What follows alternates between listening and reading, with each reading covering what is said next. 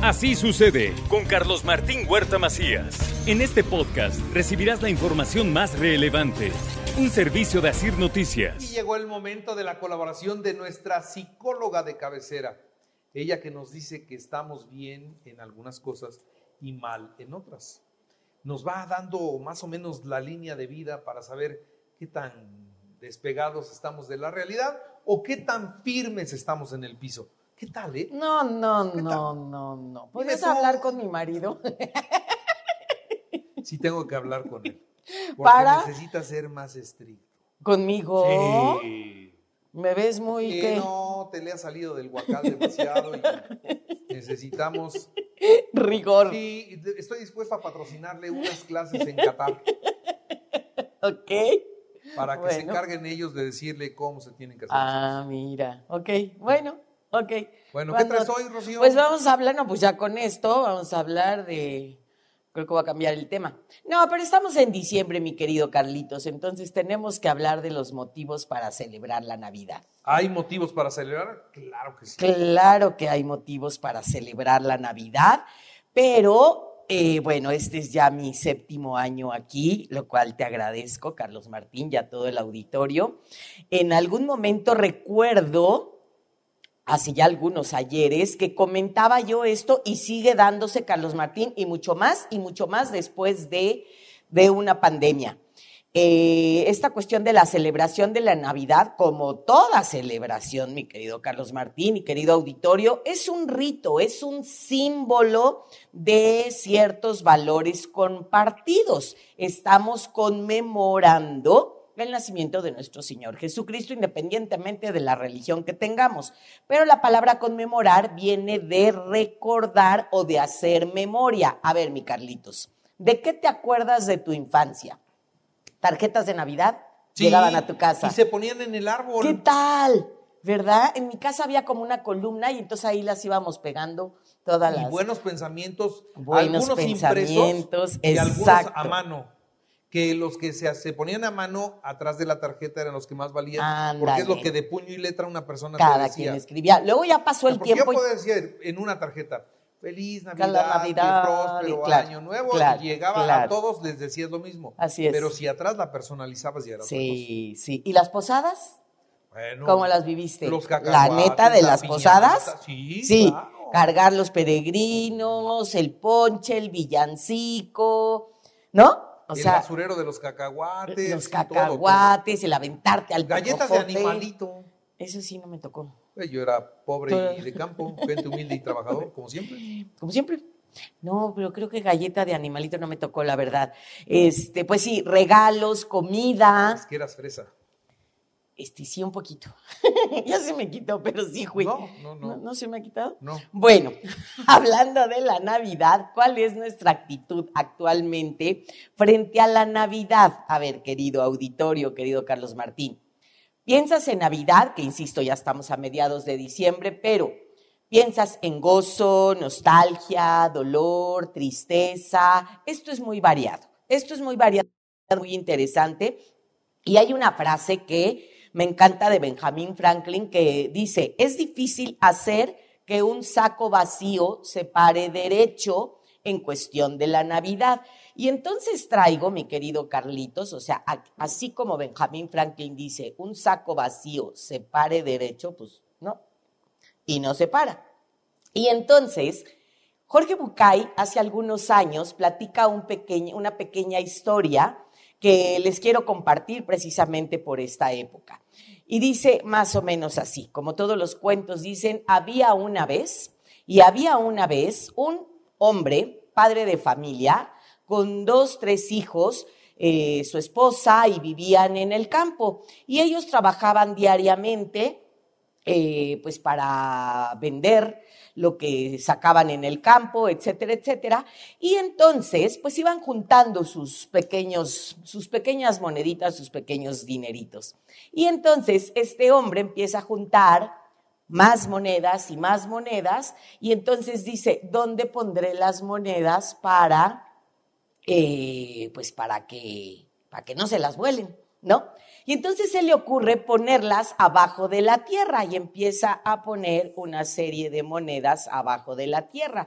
Pero dice, si las dejo así todas estas moneditas, pues va a llegar un momento en que alguien me las vuele. Entonces se le ocurre poner un montículo de piedras para que no se vieran las monedas por un lado y por otro lado para asegurarse dónde estaba todo su tesoro.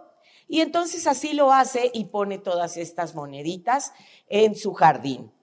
Y va pasando el tiempo y una de esas, su mujer, que ya ves que las mujeres somos bien curiositas. No. No, no, no, no, no, no.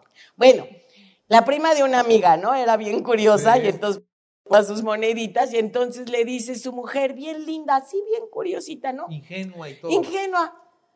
Sora, ¿qué es eso? ¿No?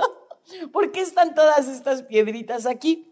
Y entonces el hombre le dice, pues te voy a contar, querida mujercita, te voy a contar que aquí, abajo del montículo de piedras, está nuestro tesoro, están nuestras monedas. Y la mujer ya ves que somos bien lindas y entonces dice, yo te voy a ayudar a ponerle más piedritas y más piedritas para que no se vea y que sepamos, porque imagínate una ventisca o algo así y capaz que algo va a pasar. Entonces vamos a cubrir el tesoro.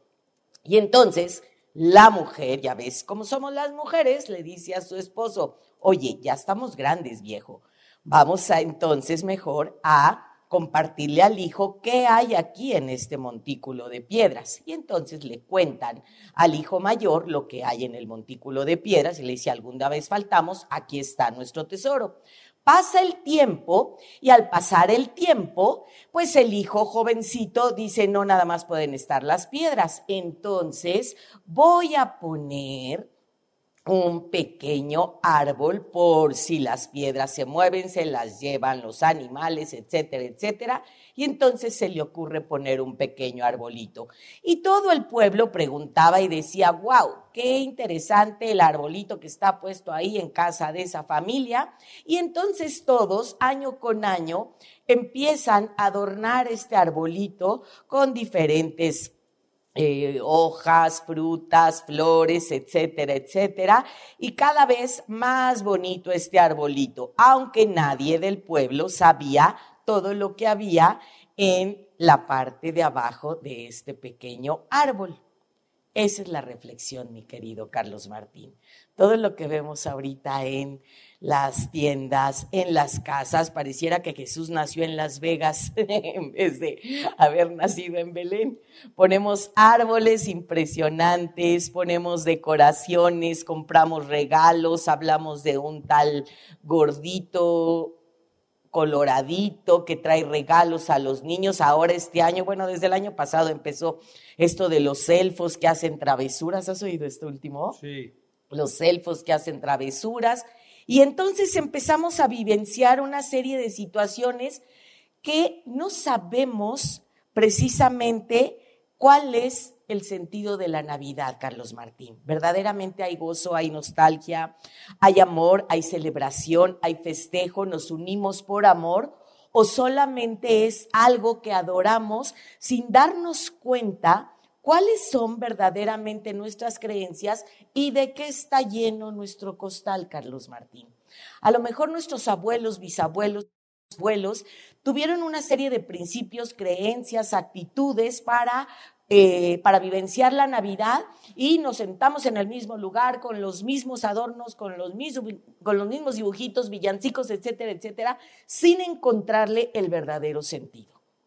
Yo los invito, querido auditorio, a que hagamos una reflexión en cuanto a esto. Si para ti la Navidad tiene un sentido de vaciedad, de festejo, en el que dices, mira, ya, ya, ya, ya, preferiría despertar ya 7 de enero y que no pase esto, quizá nuestro saco de la Navidad, de valores, de principios, de creencias, está estando vacío, está siendo vacío. ¿Por qué? Porque no significa nada para mí la campanita, la estrellita, el regalo, y no sé el verdadero sentido que estoy celebrando.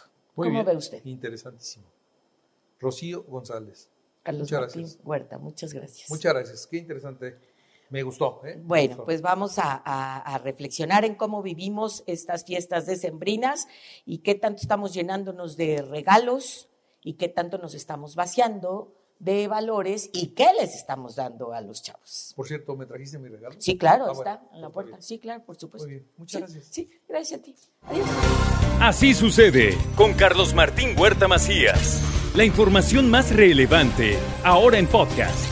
Sigue disfrutando de iHeartRadio.